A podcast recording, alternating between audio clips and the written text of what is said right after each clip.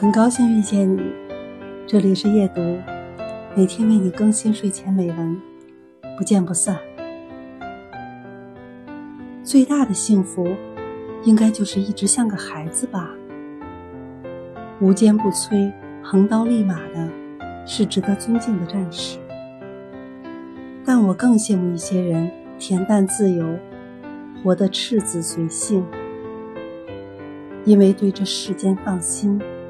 并把自己安然而信任的交托出去，因为心里知道，无论自己走得多远，累了回头看，最爱的人总会在身边。节选自《为了梦想拼尽全力又何妨》。